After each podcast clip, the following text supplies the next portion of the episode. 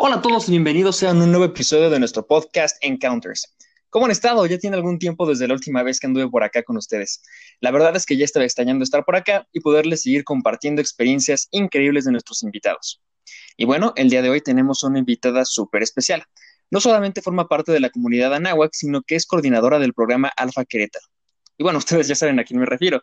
Todos la apreciamos muchísimo, es una súper persona, una excelente profesional y una gran amiga. Sin hacerla más de emoción, hoy tengo el privilegio de presentarles a Tabitha Howard. Tavi, muchísimas gracias por estar con nosotros el día de hoy. ¿Cómo estás? Bien, bien. ¿Y tú? Un gusto estar por aquí con ustedes y pues muy honrada de, ser parte de este proyecto. Perfecto. Es, en verdad un privilegio tenerte por acá, Tavi. Eh, bueno, creo que no es necesario que te platique de qué se trata Encounters, ya que fuiste tú una de las personas a quienes se les ocurrió esta iniciativa tan especial. Y bueno, de hecho, hay algo que te quiero preguntar acerca de eso, pero pues ya será más adelante. Antes que nada, me gustaría pues saber tu opinión acerca de la situación en la que estamos viendo tal cual como la pandemia. Entonces, a ver, eh, primera pregunta, Tavi. Eh, como profesional, ¿cómo has vivido la pandemia? ¿Qué dificultades te has encontrado? Pues fíjate que sí ha sido todo un rollo, ¿no? Esto de la pandemia, claro, ha sido un, un problemón a nivel, pues no solo nacional, sino mundial, ¿no? Y como profesional, pues sí me he enfrentado con diferentes situaciones, ¿no? La primera es eh, como sabrán, bueno, yo estoy coordinando el programa de Alfa, ¿no? Entonces, claro, han habido dificultades en esa parte de la coordinación, em, ya que la pandemia pues vino a cambiar todo nuestro de trabajo, ¿no? De enseñanza, pues cambiar toda la organización de actividades y por otra parte, pues también en, en la parte del servicio social en nutrición, pues claro, eh, toda esta transición de primero empezar online con consultas, luego ya venir en presencial, ¿no? A, ver a los pacientes, pues sí ha sido un, proceso de adaptación, de cambios y pues de tener mucha esperanza, ¿no? Al final del día, porque, claro, se, se han cambiado muchas formas de trabajar. Perfecto. Y sí, justo lo preguntaba porque pues tú tienes como este, esta postura especial que no todos tenemos la oportunidad de tenerla, porque pues por una parte estás como profesional, como mencionaste, en el servicio social, y por otro pues siendo parte de la universidad, eh, siendo parte fundamental del programa Alfa, ¿no? Entonces pues, padrísima tu opinión, muchas gracias. Y de forma un poco más, más personal, pues ya no tanto dejando la parte profesional y la escuela, ¿cómo has vivido la pandemia tú? O sea, ¿cómo te has sentido?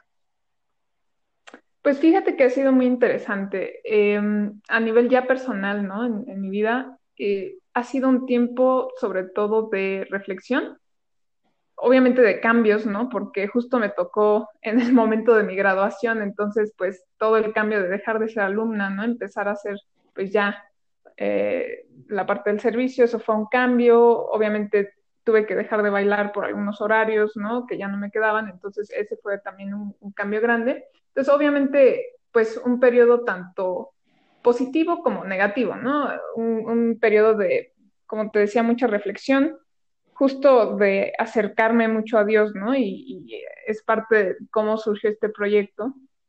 Em, esta necesidad de, de pues encontrar a, Cristo en, en, todas las acciones del día a día, ¿no?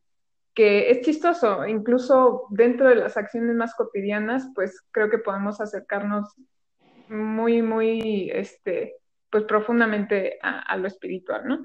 Entonces, eso fue un, aspecto importante.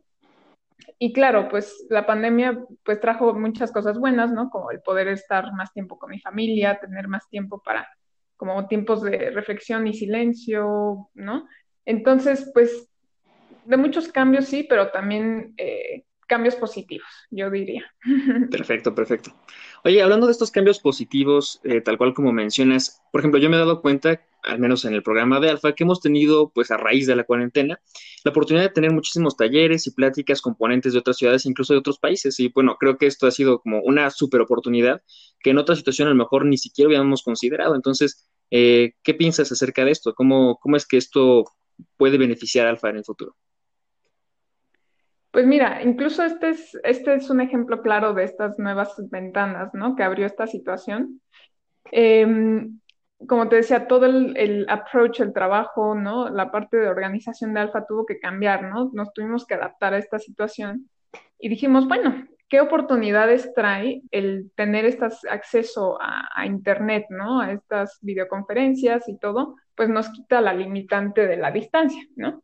Entonces, pues vimos ahí una oportunidad muy grande, dijimos, ok, vamos a utilizar esto para expandir muchísimo los horizontes de posibles invitados, ¿no? Estos líderes que invitamos.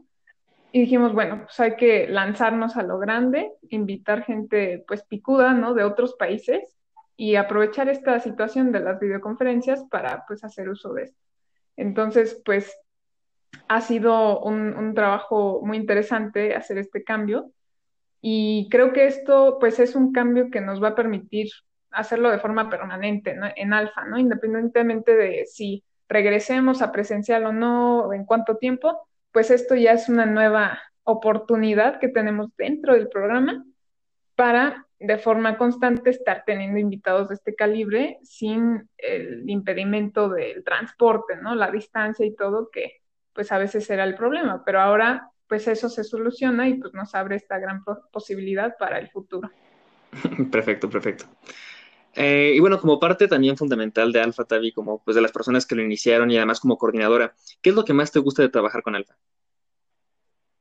Pues mira, Alfa, Alfa es muy especial para mí. Alfa eh, digo, una de las razones yo creo es porque Alfa no existía, ¿no? Eh, lo iniciamos hace dos años y medio de cero acá en, la Nahua Querétaro. Entonces, pues es muy especial para mí porque pues fue la construcción de este proyecto, este sueño, eh, el nuevo concepto, ¿no? Que es un programa único, ¿no? Que tiene, pues me encanta la combinación de alumnos que hay, esta cercanía que tenemos entre coordinación y alumnos, somos un grupo unido. Em, y me encanta el poder aprender de cada alumno, ¿no? Este, cada uno de ustedes pues me ha enseñado algo diferente, algo nuevo, y mm, es muy, muy gratificante, muy gratificante ver cómo cada alumno va progresando, cómo eh, por medio del programa pues tienen nuevas oportunidades, ya sea de proyectos o eh, conocerse entre ustedes, ¿no? Todo esto, pues, pues es muy, muy, este, pues como te digo, gratificante y siento que esa es una de las grandes motivaciones que yo tengo para, para estar este, coordinando el programa.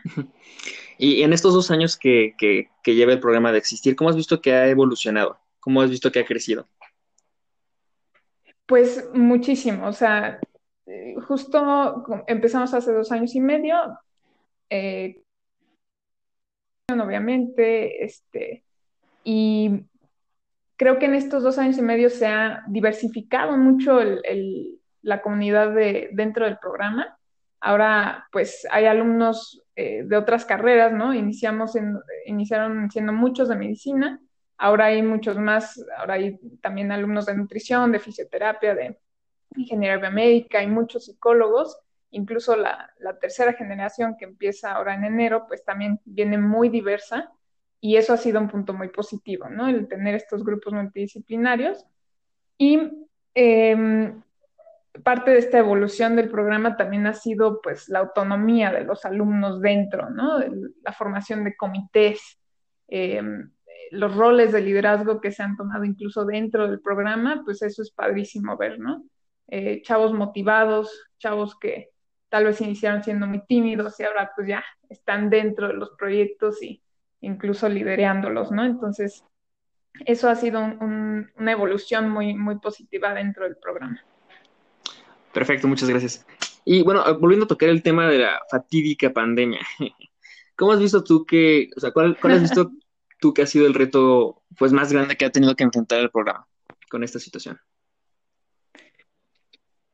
Pues sí, sí ha sido difícil, ¿eh? Em, realmente yo creo lo más difícil fue cuando inició la pandemia, que nadie nos lo esperábamos mucho, el tener que de una semana a la otra, pues cambiar totalmente, dar un giro 360 grados, a de tener una, pues, metodología presencial, ¿no? A totalmente online, porque no se permitía nada por fuera, ¿no? Entonces, teníamos eventos ya planeados, viajes, este, una cata de vinos, todo planeado ya para, por ejemplo, nuestra segunda parte del seminario de integración. Entonces, todo eso se tuvo que, pues cambiar, ¿no? De una semana para la otra, iniciar con nuevas estrategias digitales y pues crear este cambio total, ¿no? Em, realmente eso fue una dificultad y claro, actualmente pues eso ya lo, superamos, ya tenemos esta forma de trabajo digital que se ha llevado súper bien y eh, ahora es mantener la motivación, ¿no? Que yo creo que independientemente del programa es algo generalizado, ¿no? Tanto eh, dentro como fuera del programa, en los alumnos, en los ponentes, todos, ¿no? Porque pues es un, periodo difícil. Eh, yo creo que todos estamos cansados, ¿no? De estar enfrente de una pantalla, pues los alumnos, ¿no? Estamos llenos de actividades, llenos de clases y lo último que queremos pues estar es estar enfrente de la computadora más tiempo, ¿no? Entonces el reto ha sido crear estas estrategias para hacer actividades dinámicas que se pueden hacer de forma segura, ¿no? Desde casa, sin, sin ahora, pues, eh, no cumplir la cuarentena pues, es necesario, pero mantener la formación y la motivación y la integración de todo el grupo, ¿no? Pero independientemente de que ha sido un reto, creo que lo hemos eh, superado bastante bien, ¿no? Y con los comités se han hecho, pues, estrategias muy buenas. Entonces, pues ahí vamos, siempre con mejora continua y poco a poco vamos superando estas partes. Sí, justo yo como parte de miembro de Alfa, o sea, he podido ver que, la verdad sí ha habido un, gran esfuerzo que se ha visto por parte de toda la coordinación y como comentas de los comités, que han echado muchísimo la mano. La verdad es que, que o sea, sí se ha visto el esfuerzo que han hecho y, se ha visto reflejado en la satisfacción pues, de todos los miembros de Alfa. La verdad es que sí, por ese aspecto, muchas, muchas gracias. No, hombre, un gusto. Bueno, otra pregunta. A ver, eh, ¿Cómo crees que, podrían contribuir las ciencias de la salud en esta pandemia? Y no me refiero únicamente a la parte médica, sino que también a, las ciencias de la salud como un conjunto y como general. O sea, también psicología, nutrición, por ejemplo, eh, fisioterapia, todo eso. Claro. Pues es excelente pregunta, o sea, eh, me da mucho gusto que, que, la hagas porque pues la pandemia ha sacado a la luz la necesidad pues muy clara que hay en el mundo de los profesionistas en salud, ¿no? Entonces, esto es un ejemplo muy claro para los alumnos de saber la relevancia que tiene lo que estamos estudiando, ¿no? La, utilidad ya dentro de la vida real, ¿no? Fuera, fuera del salón de clases, fuera del maniquí de simulación, pues hay riesgos a nivel global, ¿no? De pandemias, ¿no? Y esta no es la única pandemia que podría haber, pueden surgir más y ahorita pues a nivel histórico el mundo tiene un riesgo mayor que nunca de pandemias por la forma en que nos hemos pues organizado, ¿no? La comunicación entre países, todo eso. Entonces, em, nosotros como profesionistas en salud, pues en médicos es muy clara la función, ¿no? El tratamiento de los pacientes, la prevención y todo. En psicología, pues ahora más que nunca se ha visto la necesidad de los psicólogos, en la salud mental de, la población total, ¿no? Con estas cosas de la, cuarentena, estos cambios, momentos de crisis, pues son totalmente necesarios. Eh, y justo en, actividades del programa hemos visto, ¿no? La relevancia de, por ejemplo, nutrición, inmunonutrición contra el COVID, eh, estilos de vida saludables, que vemos que pues, es muy claro que pacientes con, con obesidad, sobrepeso, pues tienen mayores riesgos, ¿no? Por ejemplo, con diabetes. Eh, pues ingeniería biomédica es muy claro, ¿no? Incluso, y, fisioterapia también. Incluso tenemos nosotros en, en, Instagram este proyecto de Alfa Informa y parte de una campaña que tuvimos el semestre pasado fue informar cuál es la relevancia de cada ciencia de la salud en la lucha contra la pandemia, ¿no? Entonces, pues es, es una parte súper importante. Ok. Y, y, nosotros como alumnos, pues que todavía eh, algunos nos faltan unos cuantos semestres para podernos graduar. ¿Cómo podemos ayudar? ¿Qué papel podemos jugar? Pues hay muchísimo que podemos hacer, ¿no? Justo, digo, podríamos pensar, ay, bueno, yo todavía soy alumno, yo todavía no, no cuento, ¿no? Todavía no estoy ahí en el, en el ruedo, pero, pero claro que sí, o sea, nosotros somos los primeros ejemplos, ¿no? A nuestros compañeros, a nuestros contemporáneos de nuestra edad, pues que vean, ay, pues este chavo sí es responsable, ¿no? O sea, no se está yendo por ejemplo, con este caso de la, de la cuarentena, salir o no salir, pues digo, al final nosotros somos un ejemplo que podemos poner, ¿no? no salir a las fiestas, ¿no? Si la fiesta, pues, es un riesgo muy grande, pues yo voy a ser congruente con lo que yo, pues, enseño, lo que yo aprendo y pues no voy a salir, ¿no? O voy a evitar lugares concurridos, o voy a, pues, apoyar la economía local, ¿no? Cosas así del día a día, no, tampoco tiene que ser la, el descubrimiento para el premio Nobel, ¿no? Pero cositas de nuestra vida, ¿no? Incluso con nuestra familia, apoyar a, nuestros seres queridos, a nuestros amigos y pues buscar crear este eh, como bienestar común, ¿no? En, en, lo que se puede. Em, y como digo, no tiene que ser un descubrimiento que revolucione al mundo, ¿no? Pero simplemente dentro de nuestras posibilidades hay muchas cosas que podemos hacer. Sí, justo lo que, esto que comentas de dar un ejemplo como a los familiares y a los amigos creo que es súper importante, ¿no? Porque igual, o sea, hay muchas situaciones en medicina o en las ciencias de la salud que son muy similares, pero creo que ahorita hay que poner un mayor empeño en esto. Si somos parte de ciencias de la salud y como dices, estamos saliendo a fiestas o a reuniones y toda la cosa, pues qué clase de ejemplo damos, ¿no? Creo que validamos mucho este tipo de comportamientos. Entonces, pues es algo que no, en lo que no había pensado mucho, pero muchas gracias por comentarlo. Eh, bueno, pero tú como nutróloga, ¿qué recomendarías eh, en este tiempo que estamos en cuarentena? Pues mira, hay, híjole, ahí sí es un, es un tema. Em, y yo lo he visto con mis pacientes, ¿no? La cuarentena, pues, desafortunadamente ha causado muchos cambios de estilo de vida, que en unos pocos casos ha sido benéfico en cuanto a alimentación, ¿no? O ejercicio, pero pues en muchos casos hemos visto aumento de sedentarismo, aumento de consumo excesivo de alimentos, ¿no? Un mal manejo de tiempos de comida. Entonces, pues obviamente... Eh, perdí como la conexión un momentito contigo, entonces no, sé si puedas repetir nada más tu respuesta de esa pregunta. Ah. Sí. Sí, claro, claro. ¿Ya me escuchas bien? Perfecto. Eh, justamente, pues es un tema muy importante esta parte de la nutrición en, tiempos de cuarentena. Hemos visto como muchos pacientes, pues desafortunadamente este tiempo de estar en, en encierro, ¿no? Y este aumento de ansiedad y estrés, pues han llevado a pues cambios negativos, ¿no? En el estilo de vida, aumento de sedentarismo, aumento de comida chatarra, todo esto, ¿no? Entonces, ahora más que nunca es importante pues ver por nuestra salud, nuestros estilos de vida y tener eh, pues hábitos saludables, ¿no? Y decir, ok, ahora que estoy en mi casa, ¿no? Pues ahorita pues puedo cocinar algo que normalmente no puedo, ¿no? Entonces veo las opciones más saludables, ¿no? O ok, voy a salir a caminar un rato porque pues tampoco me puedo pasar 10 horas enfrente de una pantalla, ¿no?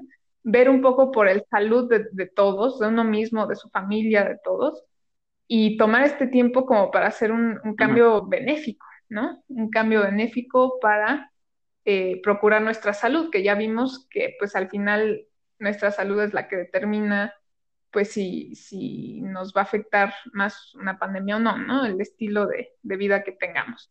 Entonces, pues eso yo recomendaría, usar este tiempo para ver por nuestra salud. Y, también como nutrióloga, ¿cuáles son como los retos que les han presentado a ustedes en, su profesión esta cuarentena? Porque, por ejemplo, eh, pues es evidentemente muy necesario la evaluación del paciente en físico, ¿no? Y el hecho de que tenga que ser todo en digital, pues me imagino que también ha tenido un impacto importante. Claro, pues sí, eh, a inicios de, la cuarentena, cuando teníamos que hacer un poco las consultas online, pues, pues sí, es, es difícil. Obviamente tienes que readaptar toda tu, tu approach al paciente, explicarle cómo tomarse sus propias medidas, ¿no? Que obviamente no es ideal, pero pues le tienes que explicar, ver por medio de una videoconferencia lo más posible, pues aspectos físicos, signos carenciales dentro de lo que se puede. Pero claro, ahí también requirió mucho, pues un cambio radical también en, la forma de dar la consulta, ¿no? Em, digo, gracias a las tecnologías eh, modernas, pues fue, fue más fácil, ¿no? Yo digo, híjole, sin, sin estas plataformas, pues, ¿qué seríamos, no? Estaría en chino.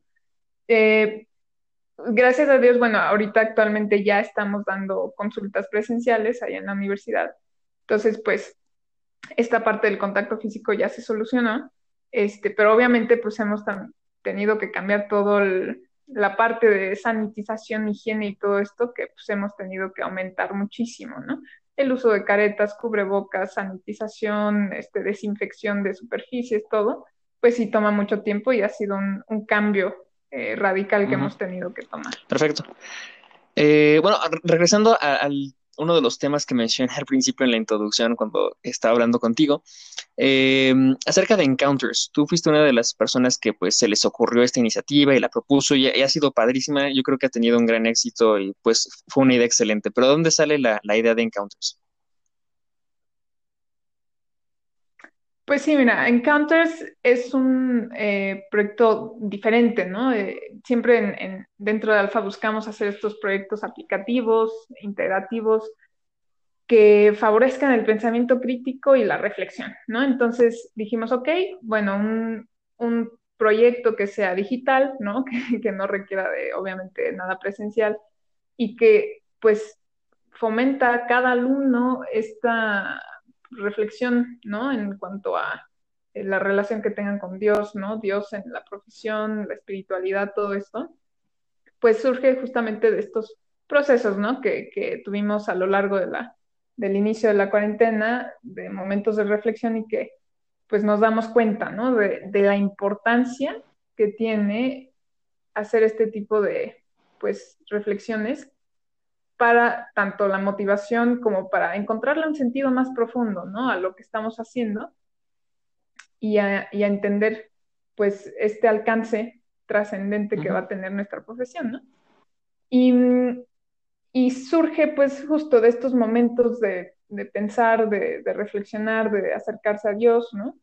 Y pues va totalmente acorde a los valores que nuestra universidad nos, nos fomenta, ¿no? Los valores cristianos, y pues sí, de ahí surge, es, un proyecto que surge de la pandemia prácticamente, ¿no? Entonces es una de estas, eh, pues, consecuencias positivas, ¿no? Que podemos ver de, estos momentos de crisis. Y bueno, este podcast también, como, como comentas, busca abordar también no solamente la parte profesional, sino también hablar de la espiritualidad y que los alumnos se expresen acerca de ella.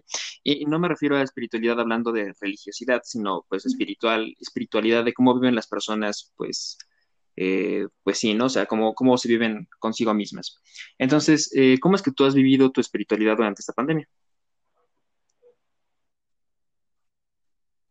Pues mira, justo eh, como te comentaba al inicio de, la, de, esta entrevista, pues eh, la pandemia trajo muchos momentos de reflexión, de silencio, de cuestionarse a sí mismo, ¿no? De incluso tal vez crisis existenciales por ahí, ¿no? Em, pero la espiritualidad yo creo que ha sido un, eje central, ¿no? De, de resiliencia o sea, la espiritualidad trae consigo para mí la resiliencia, el decir, ok, es un momento difícil, pero hay pues un Dios más grande que todo esto, ¿no? Eh, Dios nunca nos va a dar una cruz más pesada de la que podamos cargar, ¿no? Entonces, pues yo creo que es parte de esto, el poder seguir, el seguir con la cabeza en alto, el, el pues Mm, tener fundamentos claros de nuestros principios y valores, ¿no? Y, pues esto es lo, parte de lo que se quiere, pues, mm, inculcar en los alumnos, ¿no? El, encontrarle un sentido trascendente a lo que estamos haciendo y que nos ayude también a la parte, pues, existencial, ¿no? Eh, saber que estamos haciendo una labor que va más allá de la ambición académica o de la competencia, que es muy importante, pero que estamos tratando con pacientes humanos, ¿no?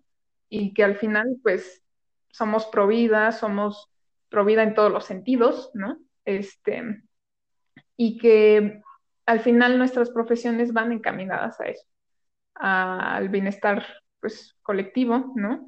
Y que tenemos una cierta responsabilidad, ¿no? De, de llevar esta espiritualidad incluso a nuestros pacientes, que es sumamente importante y que incluso algunos de nuestros episodios han cubierto esa parte, ¿no? La importancia de que los pacientes tengan acceso a Dios por medio de nosotros, ¿no? Em, entonces, pues, pues sí, eso ha sido un poco mi... y eh, volviendo a cambiar nada más un poquito, eh, ahora hablando ya un poquito más de religión, eh, ¿cómo es que tú vives a Dios en tu profesión fuera de lo que es la pandemia? Pues es interesante, este, digo, uno piensa en nutrición y pues tal vez no, no de inmediato, pues piensa en Dios, ¿no? es, es, un poco extraño, pero pues yo lo he vivido diariamente, este, desde tener esta curiosidad científica, ¿no? A veces decimos, no, pues la ciencia y la religión no se llevan, pero claro que se llevan, en mi opinión sí se llevan totalmente. Incluso, pues la ciencia es una forma hermosa para mí de, de entender las creaciones de Dios, ¿no? El lenguaje de Dios por medio de sus creaciones, del, por medio de la naturaleza, ¿no? Entonces, digo, yo en nutrición, me encanta la, la ciencia y pues yo vivo a Dios en cada eh, gramo de curiosidad científica, ¿no? Entonces, para mí esa parte ha sido muy importante. También eh, el conocer a cada paciente y ver en ellos, pues, sus experiencias de vida, las razones por las cuales vienen a consultar, pues es, un, es una ventana humana, ¿no? Eh, yo siempre trato de no verlos como un paciente más, ¿no? Sino verlos por su nombre, esta persona, ¿no? ¿Por qué me necesita este paciente, ¿no? Y cómo puedo yo, pues, darle un poco de esperanza o de mejorar su estilo de vida para que tenga una vida mucho más este, saludable y así que esté bien, ¿no? Y, y, yo creo que al final Dios quiere que estemos bien, ¿no? Y que estemos saludables y que busquemos el mejorar. Entonces, pues para mí ha sido eso, ¿no? Eh, tanto en la parte de la curiosidad científica, que yo creo es de las partes más fuertes, y una motivación, ¿no? Eh, a veces digo, yo, yo creo que Cristo está en cada átomo, entonces desde esa parte científica hasta la parte ya humana de la interacción, pues también me... Y bueno, ya última, última pregunta ya para acabar este episodio de, de Encounters. Eh, tú como profesional, ¿qué consejo nos podrías dar a nosotros, alumnos, eh, miembros de Alfa, eh, miembros de Ciencias de la Salud? ¿Cómo qué consejo nos podrías dar? Pues yo creo que mm, lo más importante que yo les quisiera transmitir es buscar, como decíamos, la trascendencia, buscarle el significado a lo que estamos haciendo si nosotros no entendemos el significado de lo que estamos haciendo o el para qué, pues es muy difícil que nos convirtamos realmente en líderes de acción positiva en nuestra área, ¿no? Y eso va, pues, no solo para ciencias de la salud, a todas las áreas. Y en nuestro caso de ciencias de la salud, pues, justo para estos momentos de crisis, donde es una crisis sanitaria, ¿no?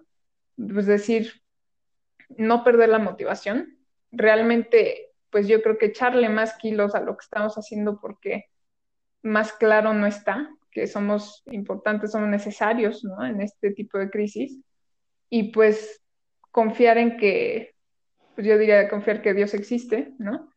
Y como decíamos, la cruz que vamos a cargar nunca va a ser más pesada de lo que podamos, ¿no?